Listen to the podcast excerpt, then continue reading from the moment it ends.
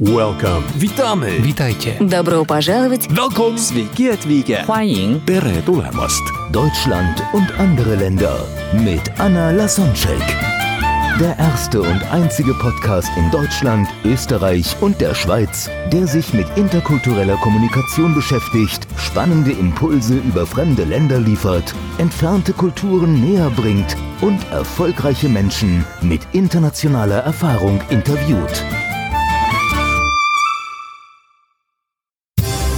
Heute im Gespräch mit Anna Lasonczek, Micha von Utrecht. Diese Einstellung ist auch der Grund dafür, warum du so erfolgreich bist und in so vielen Ländern dann aufgetreten bist, gearbeitet hast, unter anderem Brasilien, Ecuador, Kenia, Kuwait. Mhm. Magst du da äh, ein paar Stories aus den Ländern erzählen? Ich finde das äh, auch super spannend, dass du nicht nur die Unterschiede zwischen den Niederlanden und Deutschland beibringst, sondern wie du auch weltweit reist und da tolle Sachen erlebst, dass du das den Zuhörern mitteilst.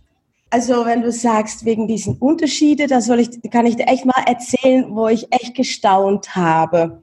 Und zwar, ich arbeite also für die Firma Zumba Fitness, die sind in Amerika und ich bin Ausbilderin, das heißt bei uns Zumba Education Specialist. Und da gibt es jetzt noch nicht in allen Ländern, in, heutzutage vielleicht schon, ich mache das seit 2010 und da gab es halt noch nicht in allen Ländern so ein sogenannte CES, abgekürzt zum Education Specialist.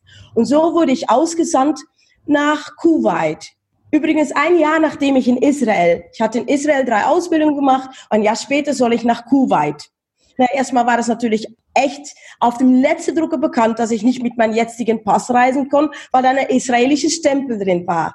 Das ist dann schon mal ein kleiner Kulturschock, weil wir hier ja, ich persönlich als Niederländerin mit Eltern aus der, Kriti- aus der Karibik habe hab selbst keine Kriegsvergangenheit.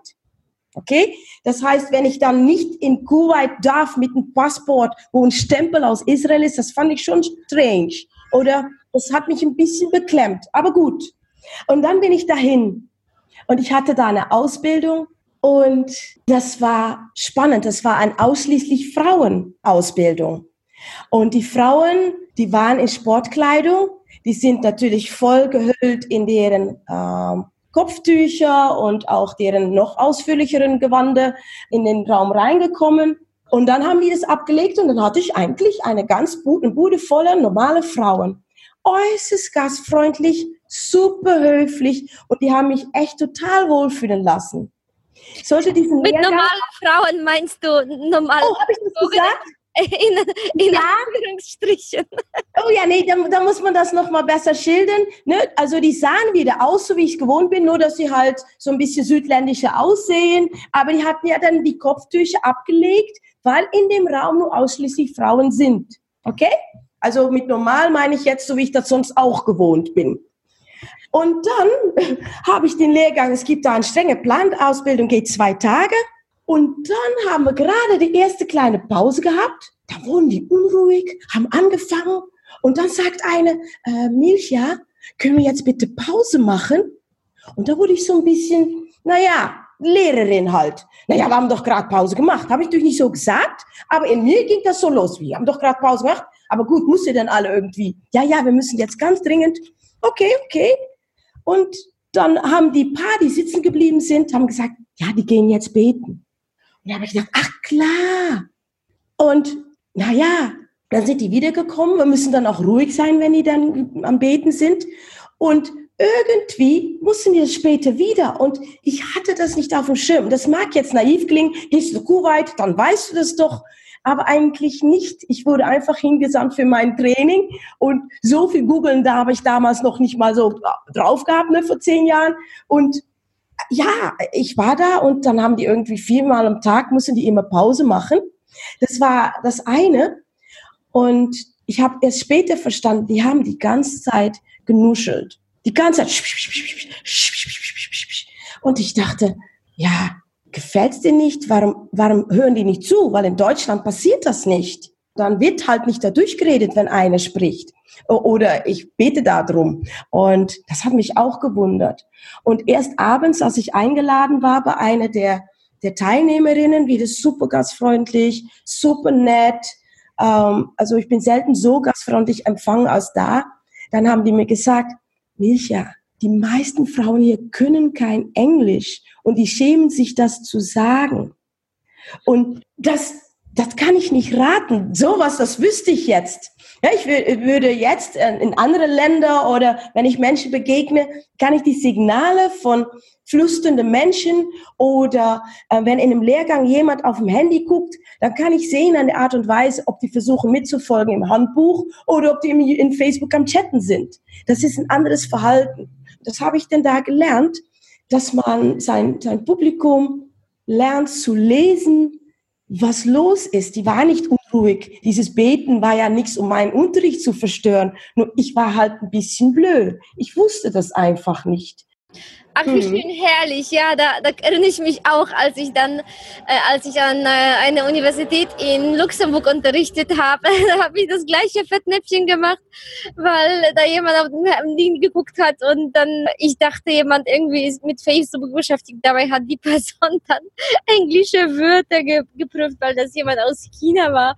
Und besonders oh. die asiatischen Studenten, ja. habe ich begriffen, ja, die machen das sehr oft, weil die einfach sich so, äh, so helfen helfen. Als ich nach Deutschland kam, da gab es noch nicht ja. Apps mit Wörterbüchern, deswegen habe ich das alleine zu Hause am Abend nachgeschlagen. Ja, Aber genau. hat das geändert. Ja, ja, herrlich. Genau, genau. Hast du noch Beispiele aus anderen Ländern, was du Spannendes erlebt hast? Oder für Ach, dich gelernt hast? Ja, zum Beispiel, ich bin ja eine ja, so typische Niederländerin. Inzwischen fühle ich mich auch in Deutschland sehr gut angepasst. Also ich würde jetzt nicht sagen, ich bin Deutsch oder sowas, aber ich fühle mich also wirklich nicht fremd. Ja, ich fühle mich hier zu Hause. Und als ich dann in, in Brasilien war zum Beispiel, dann habe ich viel gemein mit dem Volk, was es da gibt bin dunkelhäutig, habe jetzt auch lange, ne, lang krauses Haar. Ja, äh, es gibt da auch in bestimmten Regionen gibt es halt viele Menschen, die sehen so aus wie ich. Und doch gibt es da auch so große Unterschiede. Zum Beispiel sind wir in Europa eher emotionell ein bisschen jeder für sich also wir äußern schon und, und wir können auch aufeinander zugehen und so. Wobei es in meinen Augen, und ich will auch hier wiederum, das sind vielleicht Klischees, niemand zu nahe treten, aber ich empfinde das als viel, ja so, ähm, emotional halt, ja. Ähm, ich habe in so brasilianische Showgruppen getanzt und da gibt's halt was zu weinen und zu lachen. Das geht manchmal in einen Satz ineinander rüber. Er ist viel leidenschaftlicher. Und dieses Leidenschaftliche das ähm, zeigt man hier im Land eher nicht so nach außen. Ja, Leidenschaft für den Beruf, okay. Geschäftlich, okay. Aber sexy anzuziehen, das macht man nicht. Dann gibt's alle Regeln, Rock bis unter dem Knie ne, und Ausschnitt bis da. So, man darf schön aussehen, aber too sexy ist nicht so. Und jetzt bin ich in Brasilien und ich laufe, ich habe damals noch ziemlich klobig gelaufen, also nicht ziemlich weiblich. Ich habe ja immer noch die Hüfte ziemlich gerade gehalten, um noch immer diesen Po zu verstecken. Ist ja irgendwann so eine Gewohnheit geworden. Und ich komme in Brasilien und da sind die Menschen äußerst sensuell auf eine gewisse Art und Weise. Und ja, ich war eine Frau einfach auch mit Scheuklappen. Zum Beispiel in Holland wird gar nicht so geflirtet und in Deutschland auch nicht. Und in Brasilien wird immer irgendwie gefunkt. Der Mann läuft über die Straße, die Frau hat den Augenwinken schon gesehen und wird immer irgendwie geguckt. Aber ich habe diese Gewohnheit nicht. Und das fand ich sehr spannend, weil ich dann mit diesem Kumpel, mit wem ich da war, der mir immer darauf hinwies, hast du es nicht gesehen, hast du das nicht gemerkt? Und ich habe nichts gesehen, ich habe nichts gemerkt bis ich dann natürlich da so ein bisschen drauf geachtet habe. Und das ist eine komplett andere Kultur, als das ich gewohnt bin. Nur, dass die das in erster Linie an mir nicht sehen, erst in zweiter Linie, weil ich halt nicht auf Signale reagiere. Und dann habe ich, weil ich war das erste Mal in Brasilien, war ich irgendwie sechs Wochen da, habe ich dann angefangen, meinen Gang lockerer zu werden. Ich habe ja, wie gesagt, so ein klobiger Gang, ein bisschen steif in die Hüfte, damit man die nicht zu viel schwankt. Und so habe ich da, weil das da so normal ist, den Po hin und her zu schwingen, habe ich angefangen, ja, lockerer, ich sitze jetzt auch auf dem Stuhl so hin und her, ne, äh, die Hüfte zu bewegen. Und tatsächlich nach so ein paar Wochen, wo ich mir das erlaubt habe, dass es okay ist, sind eine Anzahl von meinen Rückenbeschwerden zurückgegangen. Ich habe dann so einen neuen Kontakt zu meiner weiblichere Seite aufgenommen. Ne, mit dem Flirten an sich, da konnte ich nichts mit anfangen. Das war mir teilweise auch viel zu frech und zu platt. Aber einfach frei zu sein und in seinem Körper, äh, es ist immer heiß, also das hat mir echt viel äh, für mein eigenes Gespür und auch das mehr Äußern von seinen sentimentalen Gefühlen fand ich eine sehr große Bereicherung. Ja, ich finde das so toll. Also Reisen haben einen großen Einfluss auf unser Leben und äh, ja, du hast vielleicht deinen Rücken gerettet. ja, ja, schon.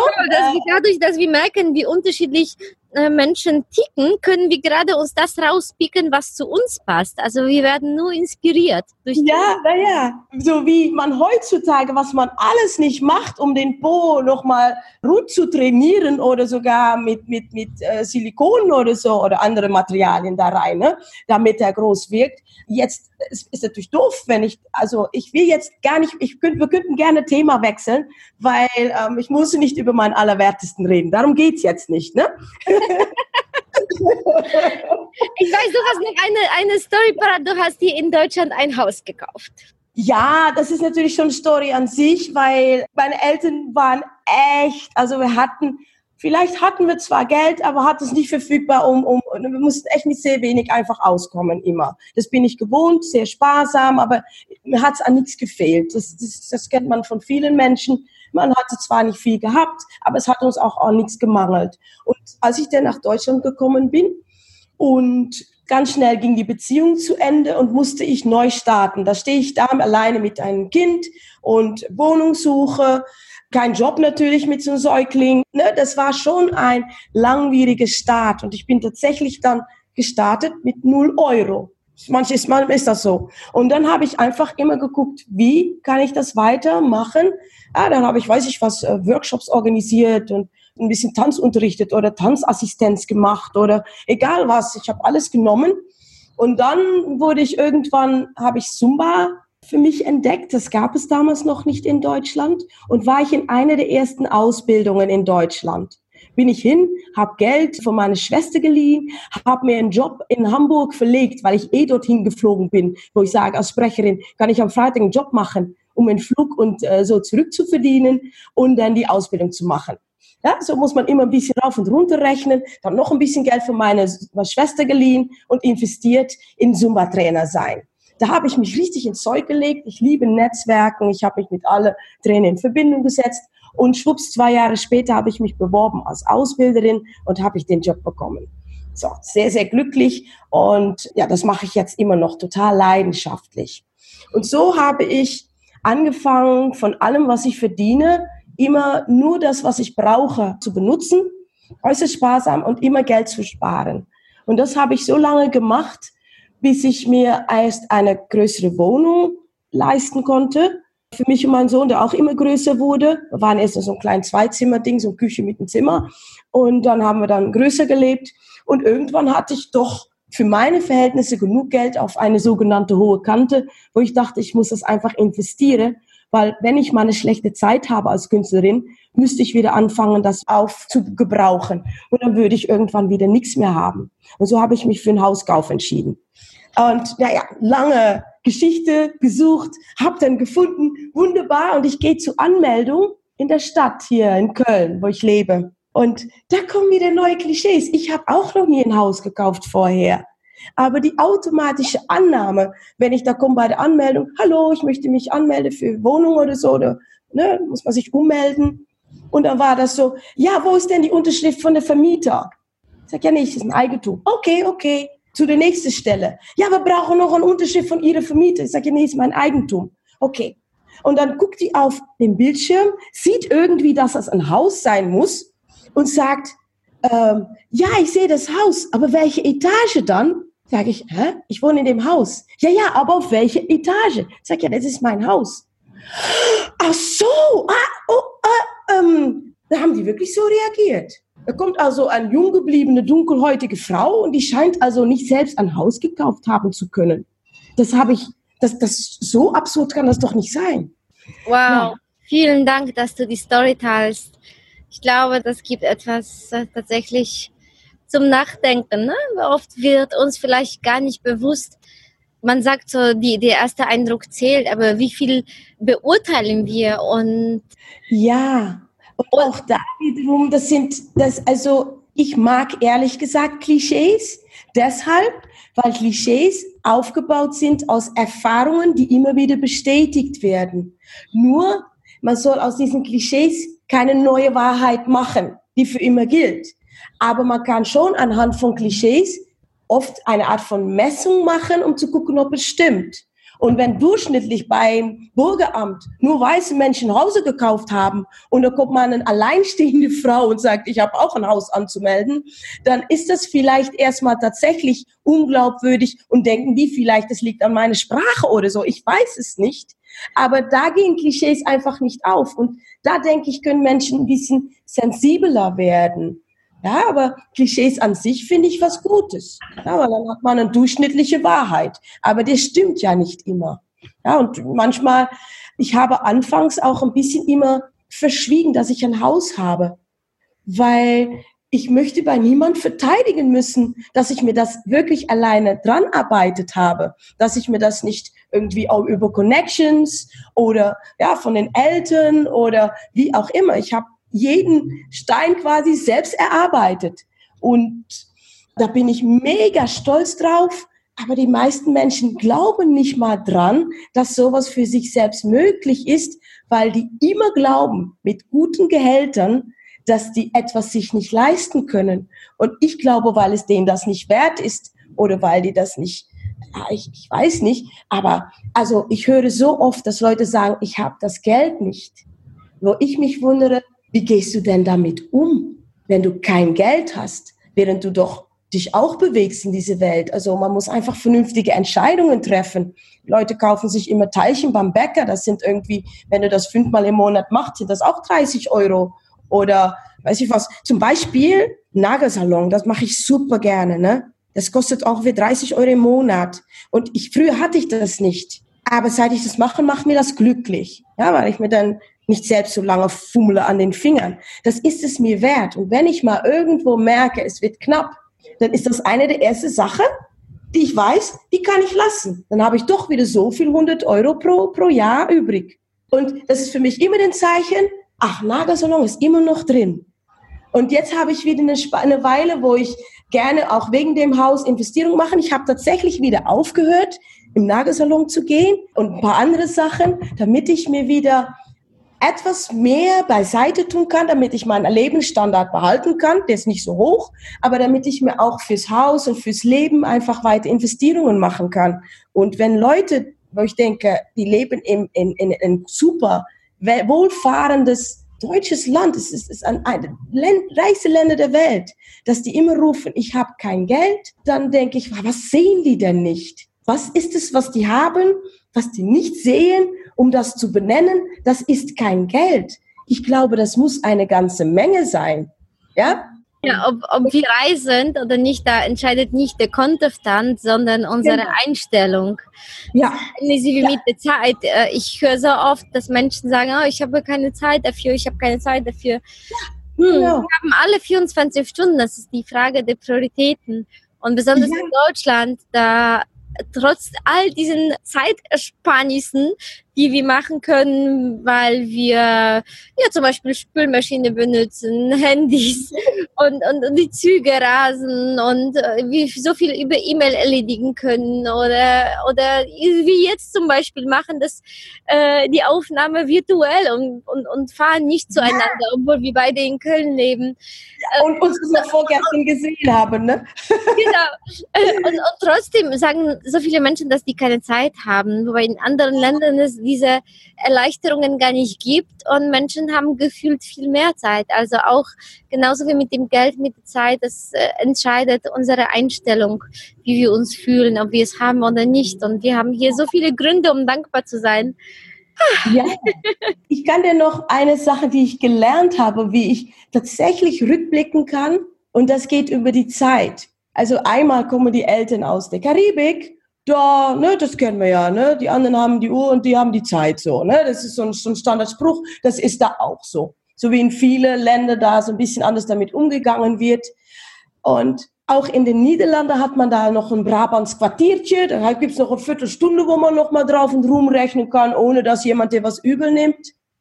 Und doch habe ich immer gemerkt, dass sehr oft, ich hatte enorm Zeitstress, ich kam oft zu spät, schlechtes Zeitmanagement, ich musste immer mich beeilen und dann habe ich auch echt gemerkt, dann ist man erstmal peinlich, man ist unterwegs schon beschäftigt mit Ausreden suchen, damit es weniger schlimm ist.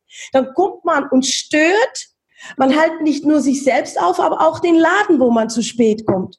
Und das hat mich total, als ich dann in Deutschland gekommen bin und irgendwie ich so viel für mich neu machen musste, dann kam das und mit dem Kind auch nochmal, ne? dann gibt es halt wieder neue Zeiterlebnis. Und dann habe ich echt immer wieder, warum tue ich mir das an? Und ich möchte nicht irgendwo hinkommen, wo es mir peinlich ist, wenn ich reinkomme. Ne? Und wenn ich es mir immer erlaube, weil es mehrere Prioritäten gibt, ja, dann mal denke ich, man kann wenigstens vorher Bescheid geben und zusammen abstimmen, ob es okay ist, wenn man sich, sag mal, zehn Minuten extra erlaubt oder so. Und das gibt mir jetzt so viel Freiheit zurück dass ich immer in Ruhe überall ankomme, dass ich die Leute in Ruhe be begrüßen kann, dass man, dass ich mir das nicht mehr antue. Und wenn in Lehrgängen ist natürlich auch unpraktisch, wenn Leute zu spät kommen. Und das sage ich auch. Wenn wir jetzt im Flugzeug wären, dann wirst du nicht mitgeflogen. Ja, und dann denke ich auch, ja, äh, die, äh, und dann sagen die Letzte, die kommen, sagen immer, ja, aber wir haben es nicht gefunden. Denk, ja, die anderen haben es auch nicht gefunden, aber viel früher. Erst immer, wenn man dann auf den letzten Drücker geht, dann wird es stressig, dann wird der Ampel auch nie mehr auf grün springen und ist die Zeit auch noch futsch. Und dann hast du so viel Stress und dann findest du das Gebäude nicht oder keinen Parkplatz. Ja, das, das, das ruft man sich dann quasi ab. Und ich bin so dankbar. Es ist natürlich nicht komplett weg, weil ich bin ja auch meine eigene Art. Aber ich habe wohl die Wahl, wie ich mich benehme und wie viel ich davon habe, wenn ich meine Zeit anders einteile. Und zum Beispiel, ich gehe auch zu einem Kurs oder sowas. Ich freue mich so auf den Kurs. Ich möchte aber wirklich nichts verpassen vorher. Und deshalb rechne ich mir die Zeit auch nochmal so extra ein. Und das gibt mir so ein vollwertiges Gefühl. Und eigentlich, ich finde, nicht alle Menschen müssen pünktlich sein. Das, das kann jeder für sich entscheiden.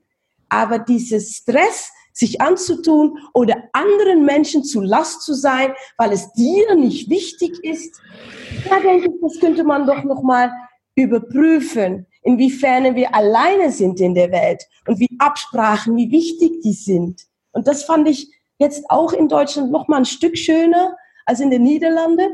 Und in der Karibik genieße ich manchmal wieder dieses laissez-faire in der Sache, wo man halt irgendwann mal irgendwas macht und dann mal guckt. Ja, das ist auch mal eine schöne Seite.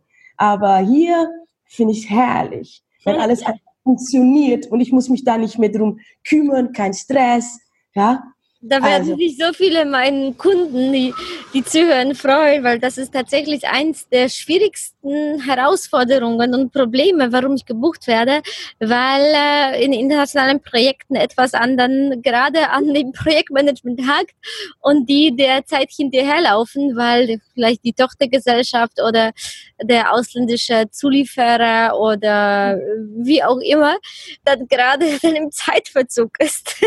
Ja, und das war so so eine schöne Erklärung, wie du das, wie du das für dich gefunden hast, äh, dass du dich hier in Deutschland so anpasst mit so einem und trotzdem du selbst bleibst. Weil auf der anderen Seite äh, bewundern viele, wie kann man so entspannt und locker vor sich hin leben und sehnen sich danach, bisschen mehr innere Ruhe und Stille zu haben und diese La Dolce Vita oder Manada Einstellung also einfach so mehr ja in den Tag hineinleben. Und ich, du bist so ein Beispiel, das beides verbindet. Und es ist schön beides zu können und je nach Situation gerade die Art auszuleben, die passt bewusst.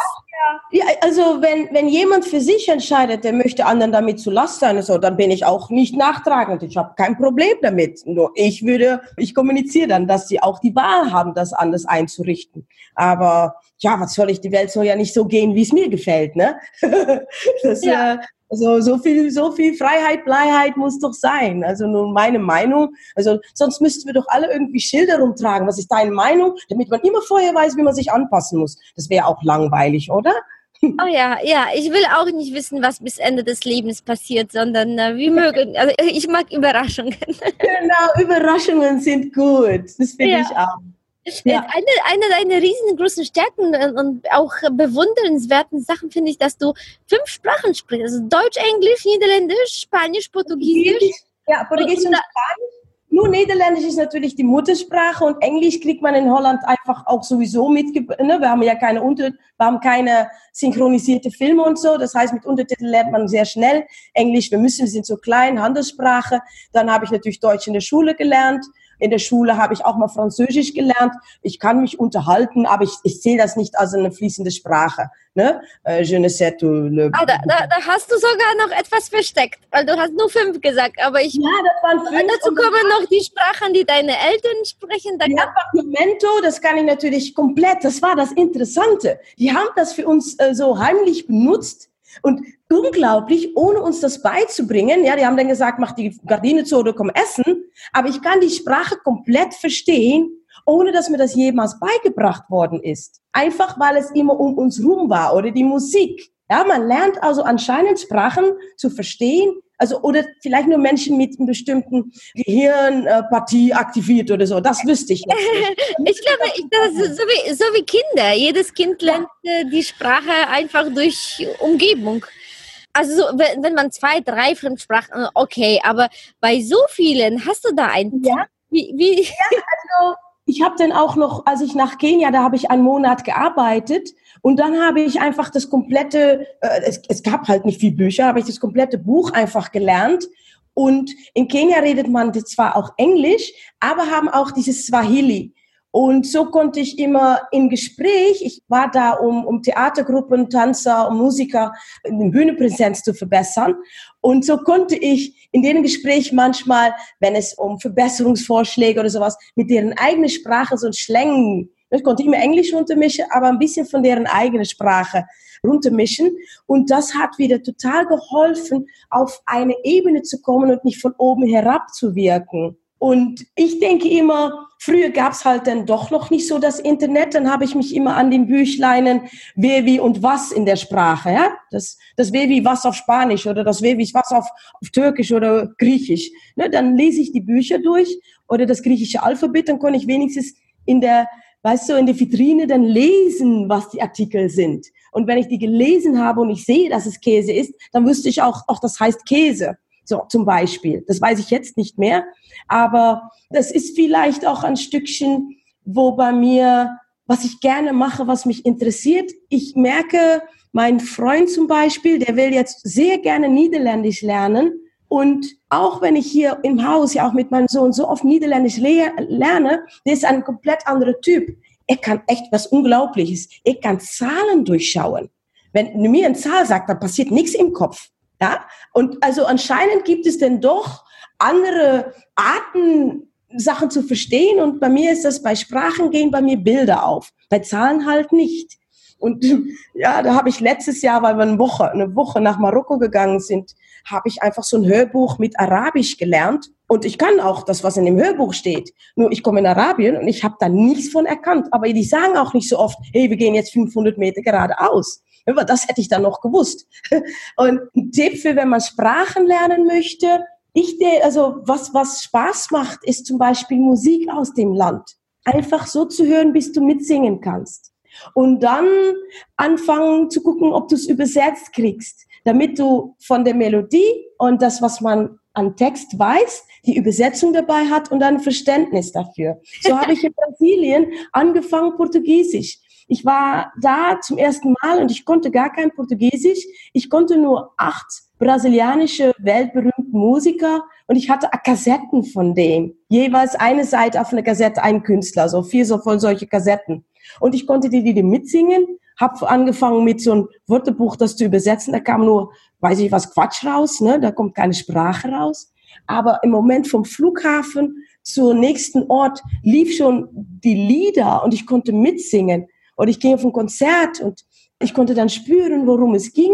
Und so hatte ich doch sehr schnell ja, die Cell ist azul oder so, dann weiß ich, die, die Luft ist blau, ja, dann, dann, dann, dann hat man schon einen netten Wortschatz, dann aufpassen, was auch immer gut funktioniert, Menükarten studieren, ne? Serviettentext, grüßen, zählen, links, rechts, ähm, ja, dass man solche Dinge, äh, Dankeschön, bitteschön, ja, wenn man das schon mal lernt, dann öffnet das oft schon sehr viele Türen, wenn man da auf den Menschen so zugeht.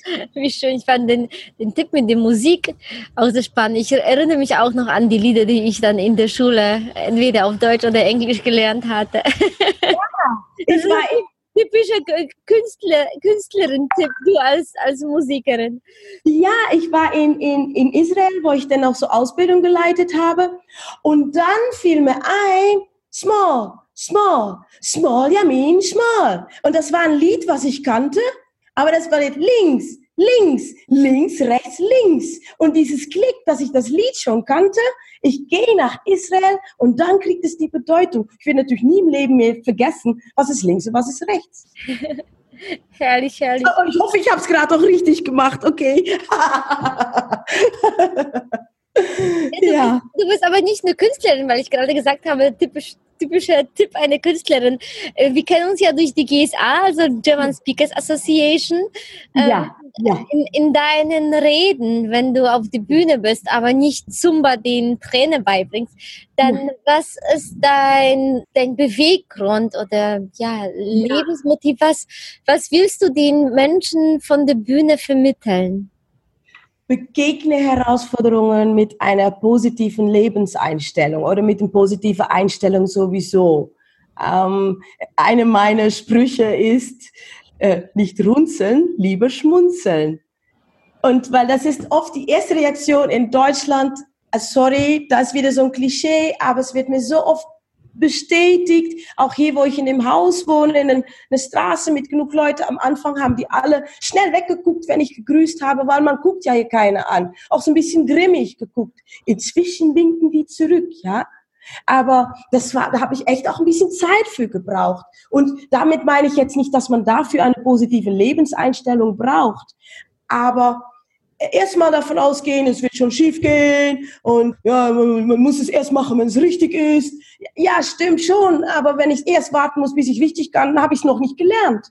Und deshalb, ich muss leider immer erst irgendwas Fehler machen und dann entdecken, dass es keine gute Idee war. Und dann mache ich es danach richtig. Und, und da merke ich manchmal, dass ich hier so ein bisschen eingeschränkt werde, weil, ja, ich weiß nicht, wie die das immer alles vorher wissen. Bei mir ist das nicht so. Und Okay, das ist dann mehr aus meiner Perspektive. Nur doch merke ich an, an die Art, dass viele Menschen, die ich begegne, dass die eher die Probleme sehen und vergessen, dass die Probleme und Ausreden, warum die Probleme so sehr einen Berechtigungsgrund haben, aber in der Ausrede ist doch immer der Lösung schon mit drin. Und dass man da ach, tatsächlich einfach immer das umzukehren und dann probieren, wie es klappt. Also mein Thema heißt Shake it till you make it. Man muss manchmal einfach, du musst nicht, nicht manchmal, du musst dich einfach immer bewegen. Und manchmal muss man schütteln, um da, äh, äh, damit der Schnee wieder runterfällt. Und dann sieht man das Bild erst wieder. Ja, das sind so tausende Bilder, die ich jetzt habe. Äh, und programmiere dich auf eine begeisternde Ausstrahlung. Das geht auch wieder genau darauf wieder zurück. Und ich finde nicht, man soll ständig mit einem breiten Grinsen von Zahnpaste-Werbung durchs Leben gehen. Das ist auch eine Fehlannahme.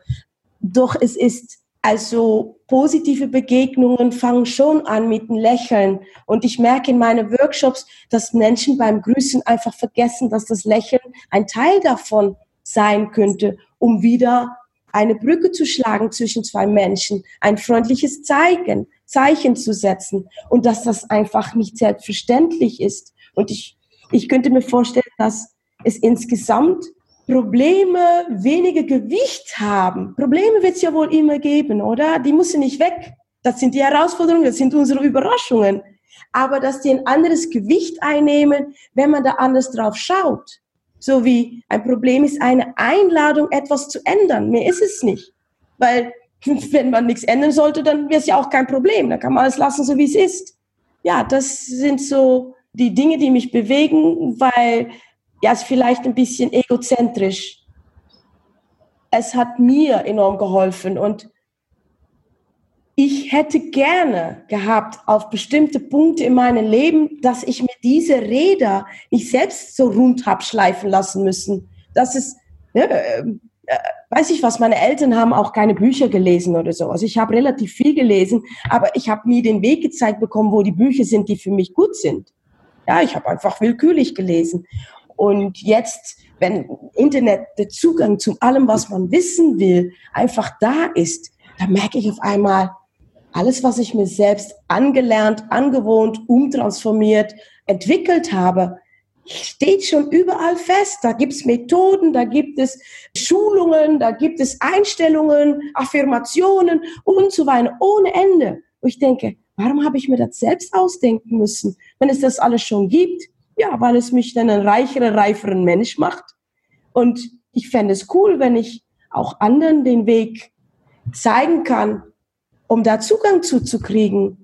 Du bist ein hervorragendes Beispiel dafür, dass es geht. Also in diesen Verhältnissen, wie du aufgewachsen bist, du hättest dich in eine Opferrolle begeben können und da hast du so viel Wundervolles gemacht und du bist Inspiration, wie Perspektivewechsel funktioniert und wie du Menschen, die äh, theoretisch dich vielleicht vom außen gesehen beleidigen würden, wie du die trotzdem mit, mit Herzen und Verständnis begegnest. Und ja, deswegen hast du die tollen Ergebnisse, die du hast. Ach, wie schön. Danke, Meine Liebe, mit dem Blick auf die Uhr. Wir sehen uns dem Ende. Deswegen sag den Zuhörer, wenn die dich erreichen wollen, wie die dich finden. Das packen wir auch in die Show Notes. Okay. Sodass, äh, die auf jeden Fall noch mehr von dir haben können, wenn die wollen. Ja, ich bin überall ins Netz zu finden. Geh einfach auf Google und tipp meinen Namen richtig ein. Und dann findest du mich in Facebook, in Instagram, LinkedIn und auch auf YouTube. Also gerne connecte mit mir. Ich bin offen, mit Menschen umzugehen. Ja, das, das nehme ich dir sofort ab. Du bist so, also, also ein herzlicher Mensch, der einfach von anderen Menschen lebt. Das gibt ja. viel Energie. Und dein Name Milcha, schreib mal mit M YLGIA, aber das verlinken wir alle sowieso unten in den Shownotes, sodass es äh, nur einen Link zum Anklicken gibt, beziehungsweise mehrere Links zum Anklicken. Ja, genau. Meine Liebe, vielen lieben Dank für deine Zeit, für deine Energie, für deine sehr persönlichen Stories und schön, dass es dich gibt und schön, dass du dir die Zeit genommen hast. Und natürlich, vielen, vielen lieben Dank. wenn dir die Folge gefallen hat oder wenn du denkst, dass jemand davon profitieren kann, dann freuen wir uns beide riesig, wenn du die Folge teilst, kommentierst und weiterempfiehlst auf allen sozialen Kanälen, wo du gerade bist. Und so helfen wir die Welt ein Stückchen toleranter, verständnisvoller und äh, mutiger zu machen. Vielen lieben Dank und bis bald. Bis bald. Tschüss. Welcome. Witamy. Witajcie. Добро пожаловать. Welcome. Sveiki atvykę. 欢迎 Tere tulemast. Deutschland und andere Länder mit Anna Lasonczek.